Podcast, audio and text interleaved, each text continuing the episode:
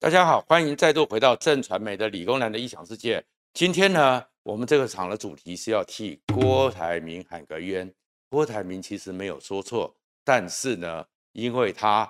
抵触了真正的地方，所以郭台铭像一个戳破国王心意的小孩，所以郭台铭被口诛笔伐了。是什么呢？就是郭台铭在去替他的亡妻上香的时候，不小心说出了一个真话，可是真话是当局者不愿意听的。他说台湾可能会缺电，马上被修理，马上被攻击。可是真的台湾不会缺电吗？真的我们三接接起来之后，台湾就从此的再也可以好好的冬天吹暖气，夏天吹冷气，电脑从来不会宕机，整个电都不会少吗？那个叫做痴人说梦。如果你喜欢这个频道的话呢，请记得在右下角小订单按赞和分享。台湾到底会不会缺电？这几年来。都是大家心里非常在乎的一个话题。然后，当然了，我也很具体的就是一贯的立场：何事重启毫无意义，因为何事中间的那么多经过转折，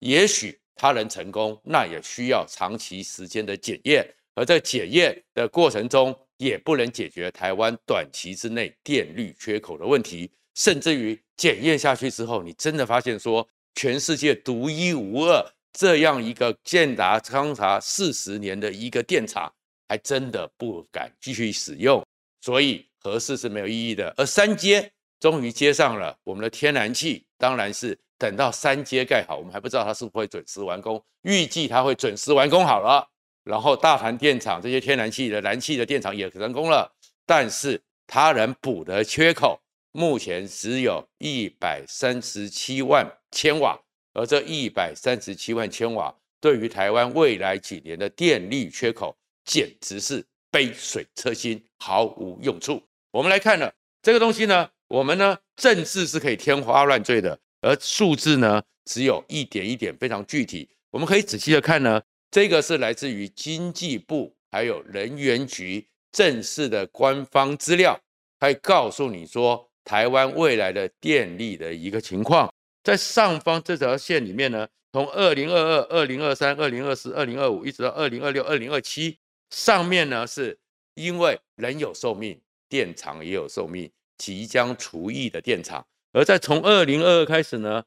大潭的七号机，然后呢后面的核二的一号机、核三的一号机、核二的二号机，新达的旧电厂。大林的旧电厂、协和的旧电厂，通通都要除役。这一上去之后，这一整条加下来，在未来几年除役的意思就是，他们就不再发电了，他们就要开始被拆除了，他们就要重新的退伍了，他们从此就失去了生命了，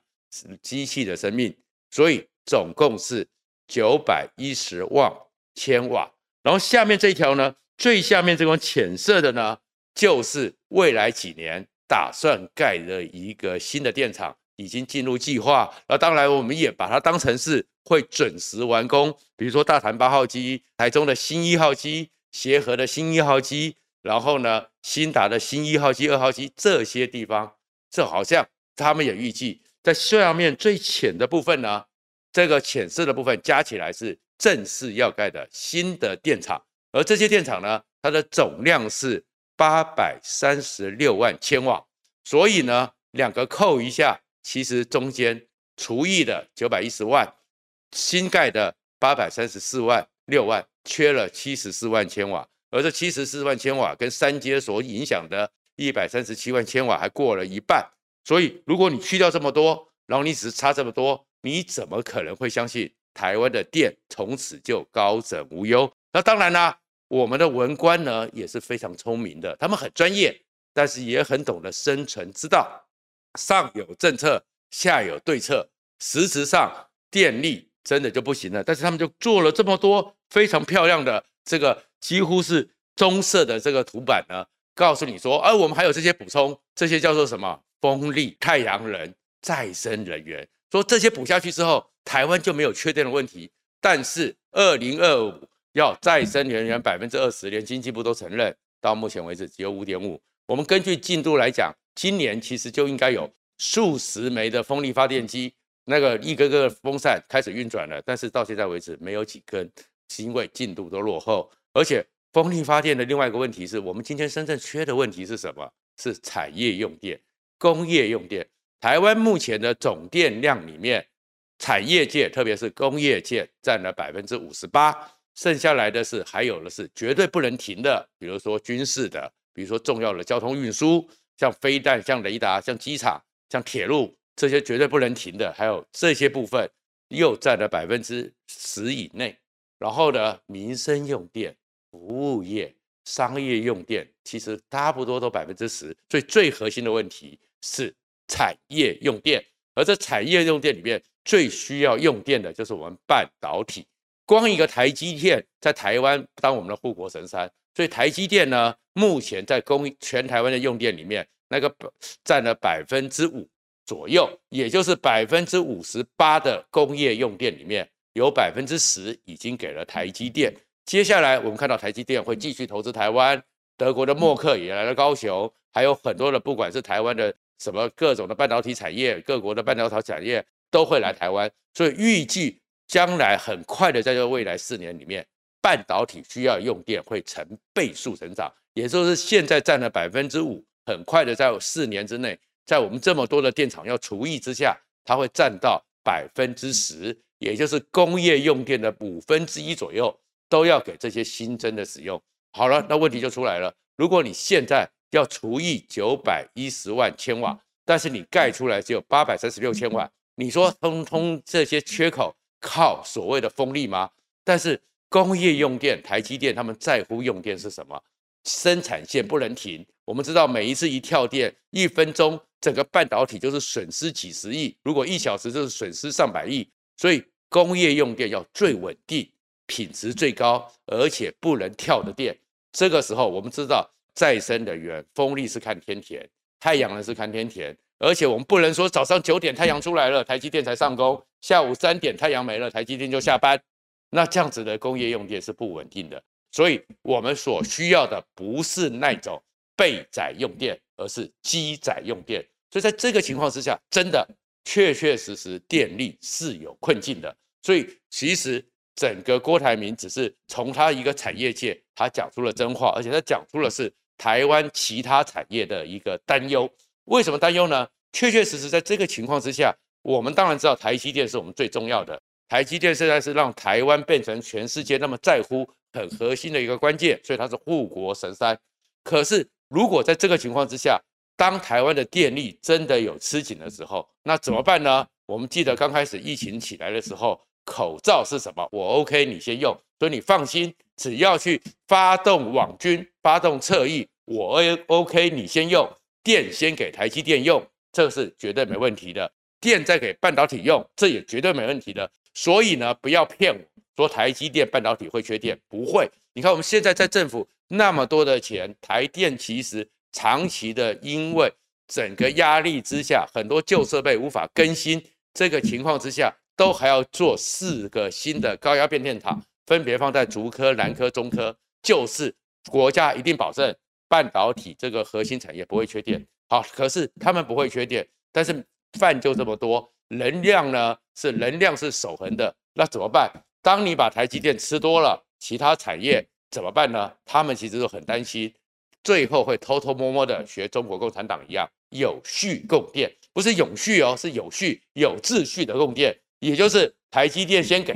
然后呢？你们这些传统产业慢慢给我 OK，你先用传统产业呢？你今天呢就可能是你就一个礼拜上工三天，四天停工。所以郭台铭他们担心的是，代表了像台塑上次王文渊出来，他们担心的是什么？他们会变成是排序在后面，因为一般的民生用电、服务用电跟两千三百万人有关，马上都是一堆选举，所以在选票考量上绝对不会牺牲民生用电。民老百姓如果一跳电，民进党的选票就完了，所以不会牺牲。然后再过来呢，在钞票上面绝对不会牺牲台积电，所以这些传统产业会倒霉。可是你这些传统产业，他们多需要用电呐、啊！不要小看了，台湾目前投劳工有一千一百多万人，而事实上半导体产业其实只有从就业人口加加总总，恐怕只有一百万以下。那剩下一千万的人，他们可能是做纺织业的，他可能是做水泥业的，他可能是精密机械的，他可能是传统工具机的，他这些人造纸的，那他们怎么办呢？那他们这些劳工，如果老板的整个供应不稳定，订单一定受影响，订单受影响，收益就受影响。所以这一千多万人，这些劳工，他们的产业显然在这过程中会被忽略掉。但是被忽略掉，这个时候谁帮他们讲话？所以郭台铭愿意帮他们讲话，但是因为这东西是碰到了民进党现在的执政当局无法解决的问题，所以无法解决问题怎么办？就解决那个提出问题的人。所以为什么他们对郭台铭讲说可能会缺电，口诛笔伐，就是把这个现象给压下去。反正还有好几年嘛，拖过一天是一天，时机到了时候想办法混过一天是一天。这个状况其实短期来讲，也许大家觉得说啊与我无关，好像没有关系，因为我又没感受到是立即的危机，也没有立即的感受。可是真的问题是，台湾的经济能力、经济能量，我们不可能全部的两千三百万人只靠台积电吃饭。那些精密机械的、那些工具机的、那些传统产业的、那些连接器的，我们难道不该替他们的生计思考一下？那当然，这个时候能够怎么办呢？我先前有谈过新核能，但是民进党愿不愿意拿掉他们这一个所谓的神主牌？真的，现在全世界的潮流是没有大型的核电，可是小型的核能交给像台积电，交给像中钢这种你有信心的公司，像汉翔这种你有信心的公司，让他们有能力去处理小型核电，解决这个缺口，这是一个办法。但是因为有“核”这个字眼，虽然它已经是第四代核能，跟传统的那种车洛比啊、三幺幺啊、卡罗那三里岛都不一样，可是民进党敢去碰触他们的神主牌吗？如果这个不能解决，那另外一个方法就是政府你一定要全力的扛起责任。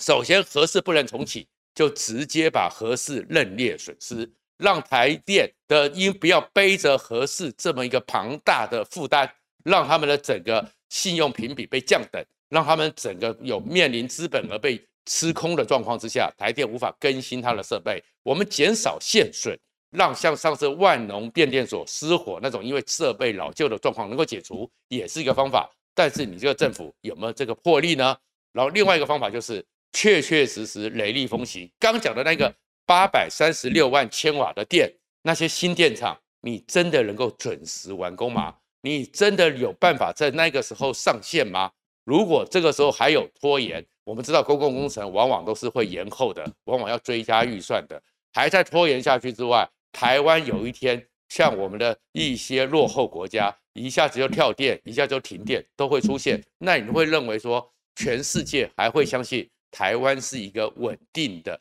重要的一个经济核心吗？所以我是觉得这个时候政府，你把你平常打选举的魄力，真的拿过去，把这个完工好好再做到也可以。可是问题是呢，最惨的问题是，有很多时候呢，没你喜欢安怎，这才是最恐怖的问题。什么叫没你喜欢安怎？反正我赢了，反正你就是讨厌我，国民党也烂，你也投不下国民党。然后民众党呢，柯文哲很多人看了之后也投，也是觉得很很不舒服，你也投不下民众党，没你喜欢安怎。而这种没你喜欢安怎。其实这种迹象还越来越多。这个地方就是最近在四大公投完毕的第二天，立刻拍板定案，要竹竹合并，新竹市和新竹县合并，然后要把它们变成第七都。事实上，台湾是不是需要在整个行政区域，在整个国土里面重新做个规划？从四十年前，当台湾启动民主启蒙之后，大家就觉得是应该。为什么？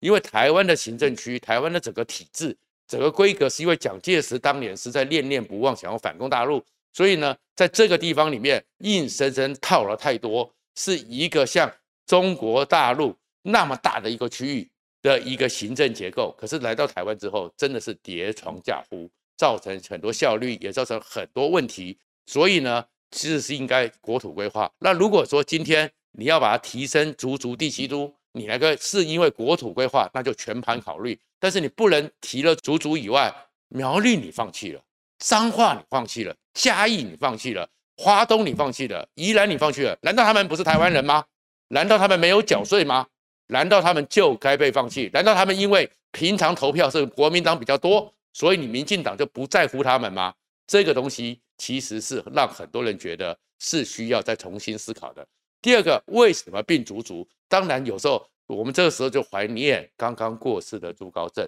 他当年的名言正是是高明的骗术。民进党很聪明，他们会想出一套理由，为了半导体，你看为了半导体多好用啊！所以为了半导体，所以竹竹应该合并。可是我说实话，这叫做骗人。为什么骗人呢？没有错，新竹是有竹科，所以竹科确确实实我们台湾最重要的核心。可是如果你真的是为了半导体，那再过来的到新丰、竹北、竹东啊，确确实实也有很多半导体相关的产业，也是我们整个半导体的一个生产和研发的核心。好，你把它都并进去，因为一个在新竹县，一个在新竹市，有些困难，合并也有道理。然后呢，那竹南为什么你要放弃？头份为什么要放弃？九月的时候，台积电才在竹南投资了三千亿，然后日月光、力积电很多的电子厂商、很多半导体厂商也到苗栗啊。那为什么你硬生生的就把苗栗给踢掉呢？因为苗栗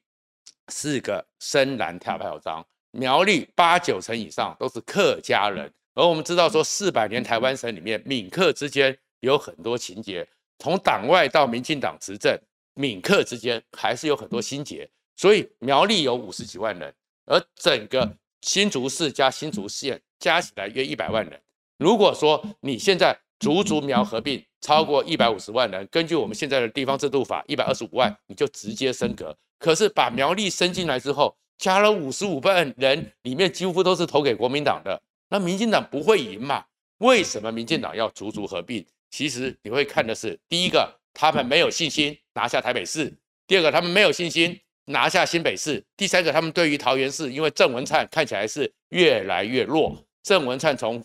那个洛夫特。到最近的这个情况，到郑文灿看起来好像镇不住，而在桃园市，民进党也找不到人去接郑文灿，所以桃园也会输。台中呢，卢秀燕目前为止也没有赢的机会，所以如果是剩现在的六都，到时候年底开票出来，国民党得四席，民进党还是只有台南、高雄，那民进党难看，蔡英文跛脚，所以就把它背冷死一下，变成第七都。而变第七都就把竹竹合并，而这竹竹合并，他们为什么有信有把握赢呢？因为现在在新竹市里面，林志坚任满，林志坚任满之后，林志坚当然不能再选，如果还是现在的新竹市，但是林志坚有没有找看出来可以接替林志坚的强手代表民进党？目前还没有那么明显，但是民众党的高虹安，他的特质在新竹市，尤其是有那么多的理工宅男的地方，高虹安是有优势。所以面对新竹市，在新竹纯新竹市里面会面对高虹安。那回到新竹县呢？新竹县传统以来，虽然民进党也执政过几次，不管是林真林光华、范振中啊，可是新竹县本身也是客家乡亲为主，以中青会为主体。就算过去挂着民进党旗而执政，其实都是客家中青，所以基本上还是国民党占优势。所以如果纯粹的到新竹县，你也打不过杨文科，但是如果竹竹合并之后，以高虹安目前的经营和时间，高虹安在新竹县很难经营，所以高虹安到了新竹不容易拿到新竹县拿不到票。然后呢，杨文科的特质，然后他比较看起来是比较质朴的老人家，质朴的技术官僚，你到新竹市这个这么先进的地方，你也拿不到票。但是林志坚就不一样，在新竹市本来就有票，然后民进党到了新竹县，以他的号召力，所以林志坚两边的民进党票都拿到，林志坚会赢。所以竹竹合并说穿了就是政治算的算计，而这政治算算计还算到什么呢？算到的是，那你要怎么去面对竹竹合并的林智坚？有个方法，国民党和民众党朱立伦和柯文哲坐下来谈嘛，是不是能够谈出一个共同的人选？双方的力量结合啊，当然可以。可是，如果这样谈的时候，就造成台北市的困扰。如果新竹市的合并的竹竹市可以合并，那么台北市黄珊珊和蒋万安是不是也该端上谈判桌？那这不是造成国民党和民众党的困扰吗？所以，其实民进党真的是治国的很多方式，也许政策上你不会觉得说好像还需要加强，可是搞选举的算计真的是高手高手高高手。可是这样的打法之外，我会让大家觉得说，你如果把授权给你，你是要帮我们解决问题，而是你是硬生生这样干，这样子适合吗？或者更讲一句话，如果你真的为了所谓的整个半导体产业，事实上，竹科最大的聚落后勤的资源是在桃园市，桃园市二十几个工业区都是竹科最大的支持。那为什么不为了半导体，你直接就由桃园市并掉新竹、桃园，甚至苗栗都把它并掉呢？事实上，整个桃园市现在两百二十万人，加上整个双竹就多三百二十万，比新北市四百万也小，然后也是非非常的直接，而且在地形上，整个桃园台地加竹堑本来就是一块的，在整个治理上、防洪上、公共设施上、整体规划上都符合国土规划概念。如果你真的是为了半导体，你就直接把它桃园并过去，我们也不需要那么复杂，而林志坚也可以选桃园加上新竹嘛，但是。因为桃园也是南军的大票仓，所以这样一个纯为政治考量，坦白讲，最后一定会过关。因为现在国民党太弱了，立法院民进党已经是完全的决定，所以自治法、地治法的修法也一定会过。然后很多人会觉得说，哎，那是新主的人的事情，与我何干？可是民进党不要忘了，很多时候台湾最在乎的价值，我们为什么在整个全世界能够站起来？就是我们向全世界证明了，包含唐凤在民主高峰会里面，我们是全亚洲唯一的最开放的民主国家，这是我们的骄傲。你很多东西只是为了权力而权力，人民虽然没办法抵抗，人民也是要挡不住，但是会记在心里的。不要忘了很多事情，也许多数人民觉得说，民进党也觉得说事不关己啊，你是台北人，你是高雄人，你是南部人，你讲什么？但是他们会记在心上，就好像二零一八的台大卡管校长案一样，你那是台大的校长，台湾有这么多所校学，在乎你台大吗？可是你的吃相太难看，大家会记在心里，最后是对你民进党要付出代价。蔡英文请深思，你为了林志坚，你也会达到目的，但是你会赔掉整个民进党。谢谢大家。